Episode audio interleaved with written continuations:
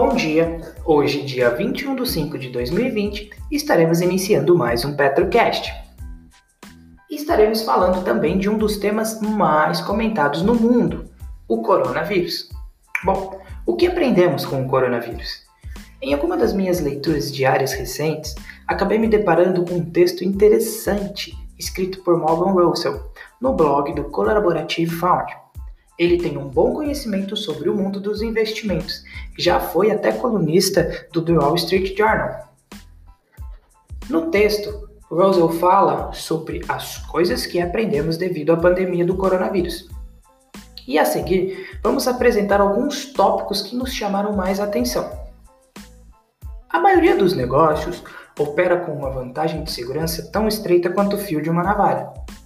Embora seja recomendado que se tenha uma reserva de emergência, tanto na vida pessoal quanto nos negócios, muitas empresas tiveram que lidar com a falência nos últimos tempos, apenas por perderem alguns dias ou poucas semanas de vendas. Isso não quer dizer que há falta de preparo, mas sim que alguns negócios acabam sobrevivendo na corda bamba. Alguns dos trabalhadores com os menores salários são os mais essenciais. Russell chama atenção para um assunto impactante: garis, coletores de lixo, zeladores, entregadores de comida, caminhoneiros, cuidadores e balconistas de mercado compõem, com algumas exceções como os médicos, um conjunto de funções de extrema importância para a sociedade. Sobretudo, durante uma pandemia, ainda assim geralmente não recebem o devido respeito e nem são remunerados de acordo. Nenhum modelo de negócio está provado antes de sobreviver a uma calamidade. Ainda que um negócio seja capaz de sobreviver a um cenário adverso, nada estará garantido. Russell acredita que após o coronavírus não ouviremos mais que existe alguns negócios à prova de recessão. Atualmente, Resultados opostos parecem igualmente plausíveis. Então, não importa o que aconteça com a economia, parece óbvio em retrospectiva. Se entrarmos em uma depressão de longa duração, as pessoas dirão: é claro que isso aconteceu. Dezenas de milhões de pessoas perderam seus empregos. O que você esperava? Por outro lado, se inver inventarmos rapidamente uma vacina e o otimismo retornar, as pessoas dirão algo diariamente o oposto. É claro que resolvemos o problema.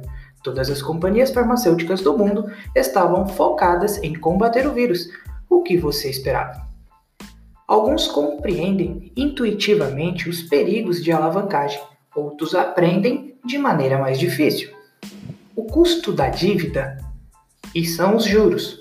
No entanto, poucos lembram que existe ainda outro custo: a exigência de que, no futuro, você esteja em controle dos seus fluxos de caixa, quando os pagamentos dos juros são cobrados e quando a dívida é maturada. Porém, enquanto os juros são fáceis de se calcular, o controle de fluxo de caixa pode ser impossível. A história só é interessante porque nada é inevitável. Na visão de Russell, a maior lição dos últimos três meses é: importa, não importa qual seja sua visão sobre o futuro, ela provavelmente está errada. As coisas mudam de uma forma que somos incapazes de imaginar, em ritmo que também nunca foram vistos. Bom, esse foi o nosso tema de hoje. Agora ficaremos com o radar da Petro. As notícias mais relevantes das empresas da Bolsa de Valores brasileira, diariamente divididas com vocês. Engie. BNDES aprova financiamento de 1,2 bilhão para projeto de energia eólica. O BNDES aprovou o financiamento de 1,2 bilhões para o conjunto eólico Campo Largo Fase 2, no prazo de amortização de 220 meses. O início da operação completa está previsto para 2021. O projeto tem capacidade para gerar energia e atender 850 mil domicílios, urbananas e Centro-Sé, municípios da Bahia. O investimento total do projeto chega a 1,6 bilhão. A fase 2 do conjunto eólico já está em construção com 361,2 megawatts de capacidade instalada. Segundo o BNDES, o projeto vai se beneficiar da sinergia das estruturas já existentes, como a substação e a linha de transmissão implementadas para atender os conjuntos eólicos Campo Largo Fase 1 e Umburanas Fase 1, que totalizam 686,7 MHz, megawatts de capacidade instalada. Campo Largo 2. O Campo Largo 2 abrange Umburanas e Centro Sé e terá com uma capacidade instalada de 361 sua implantação foi viabilizada por mais de 60 contratos firmados com clientes do Mercado Livre. Gralha Azul. Com obras no Paraná, o Gralha Azul terá 15 trechos de linhas de transmissão, totalizando mil quilômetros de extensão e interligando 10 subestações, 5 novas e 5 ampliadas. O valor do financiamento é de 1,4 bilhão, bilhão, com prazo de amortização de 246 meses. O prazo para o início das operações é até março de 2023, mas a companhia espera reduzir data limite em no mínimo 12 meses. Estes dois financiamentos são fruto do trabalho de equipe de diversas áreas, da Engie e do BNDES em espírito de comprometimento e entrega, conseguiram colocar em pé os dois financiamentos importantes, mesmo nessa situação difícil que estamos passando diante da influência da pandemia. Disse Eduardo Satamini, diretor-presidente da Engie Brasil. A Engie Brasil é o maior produtor privado de energia elétrica do Brasil com capacidade instalada própria para 10.211 megawatts em 61 usinas, o que representa cerca de 6% da capacidade do país. A empresa tem quase 90% da sua capacidade instalada no país, proveniente de fontes renováveis e com baixas emissões de gases de efeito estufa, incluindo usinas elétricas, eólicas, solares e biomassa. Notre Dame Intermédica. A clínica, a Clinipan, unidade da Notre Dame, acertou a compra do Hospital do Coração de Balneário Camboriú por 65,7 milhões de reais. A Notre Dame passou a deter 99% do negócio, com a transação paga à vista, descontados os endividamentos líquidos e uma parcela retida para contingências. Em 2019, o Hospital do Coração teve uma receita líquida de 42,5 milhões. A Notre Dame afirmou que o plano de interação prevê sinergias operacionais e administrativas com as operações da Clinipan no Vale do Itajaí, que tem um centro clínico e mais de 12 mil vidas na área de influência do Hospital do Coração.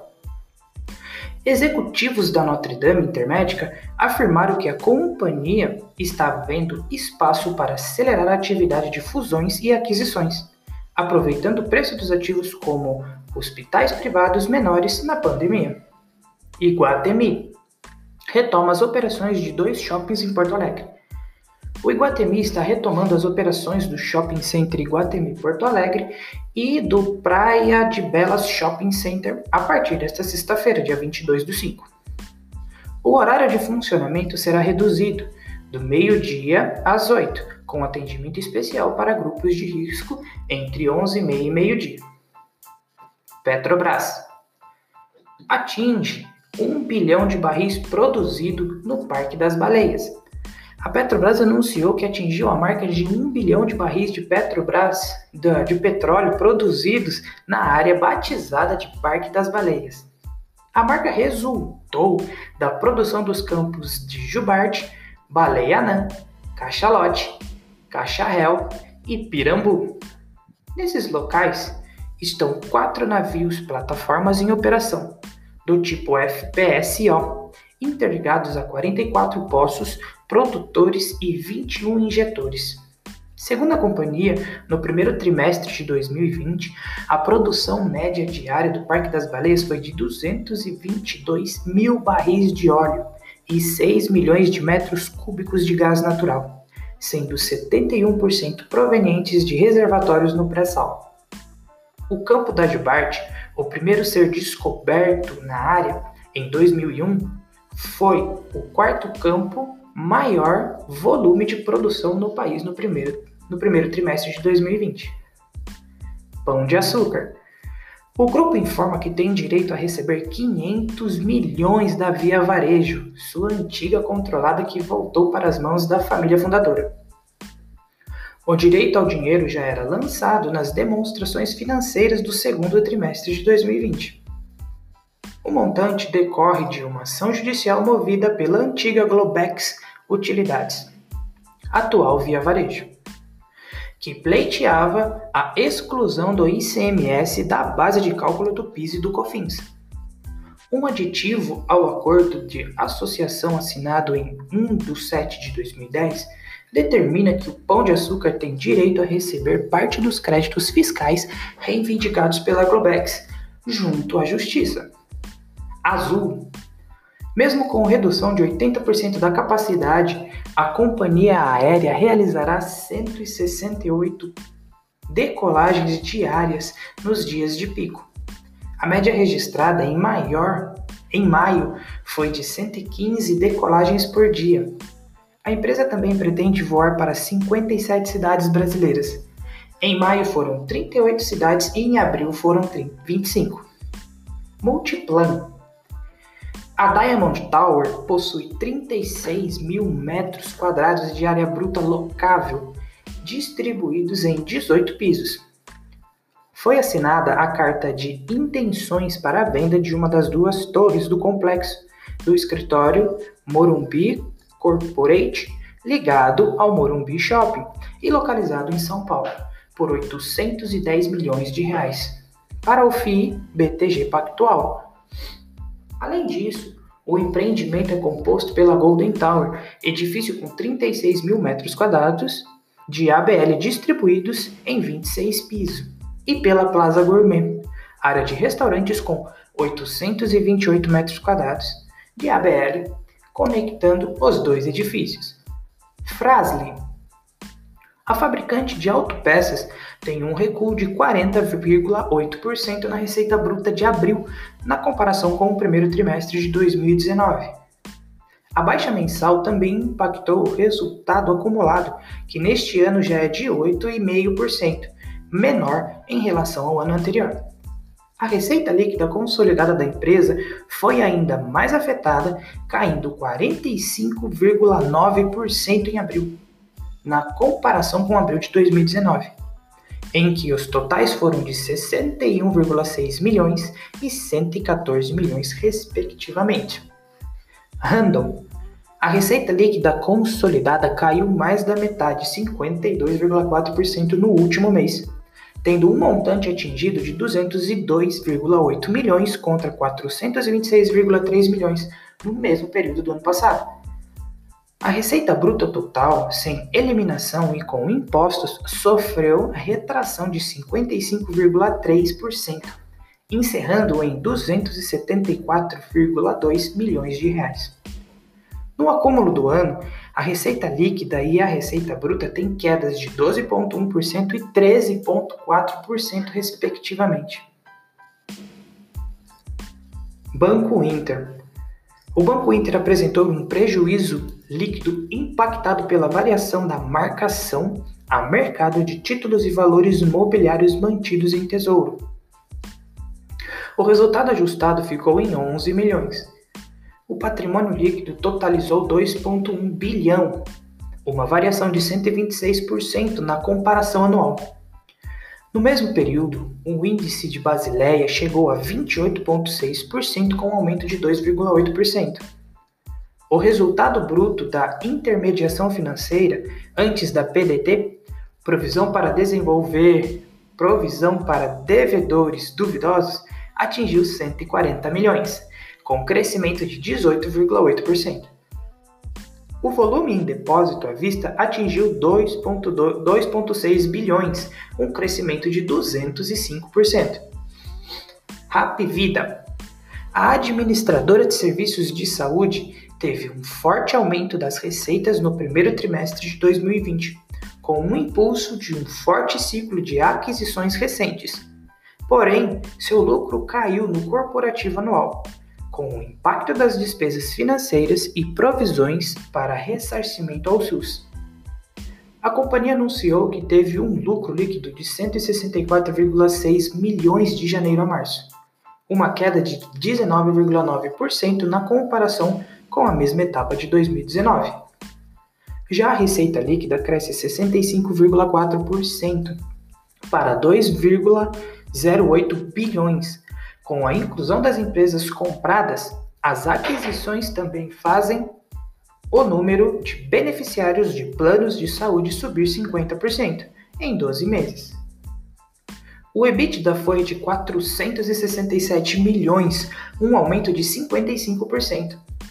A empresa afirmou que, dentre as medidas para enfrentar o novo cenário de pandemia, suspendeu os reajustes das mensalidades por 90 dias para os planos médico-hospitalares, individuais ou familiares, coletivos por adesão e de empresas com até 29 vidas.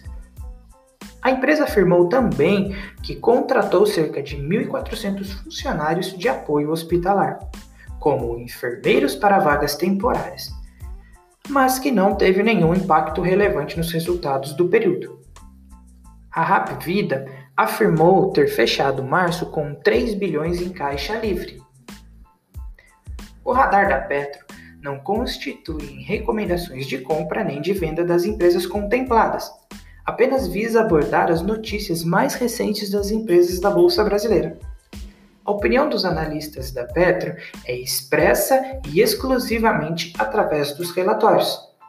Espero que você tenha gostado até o momento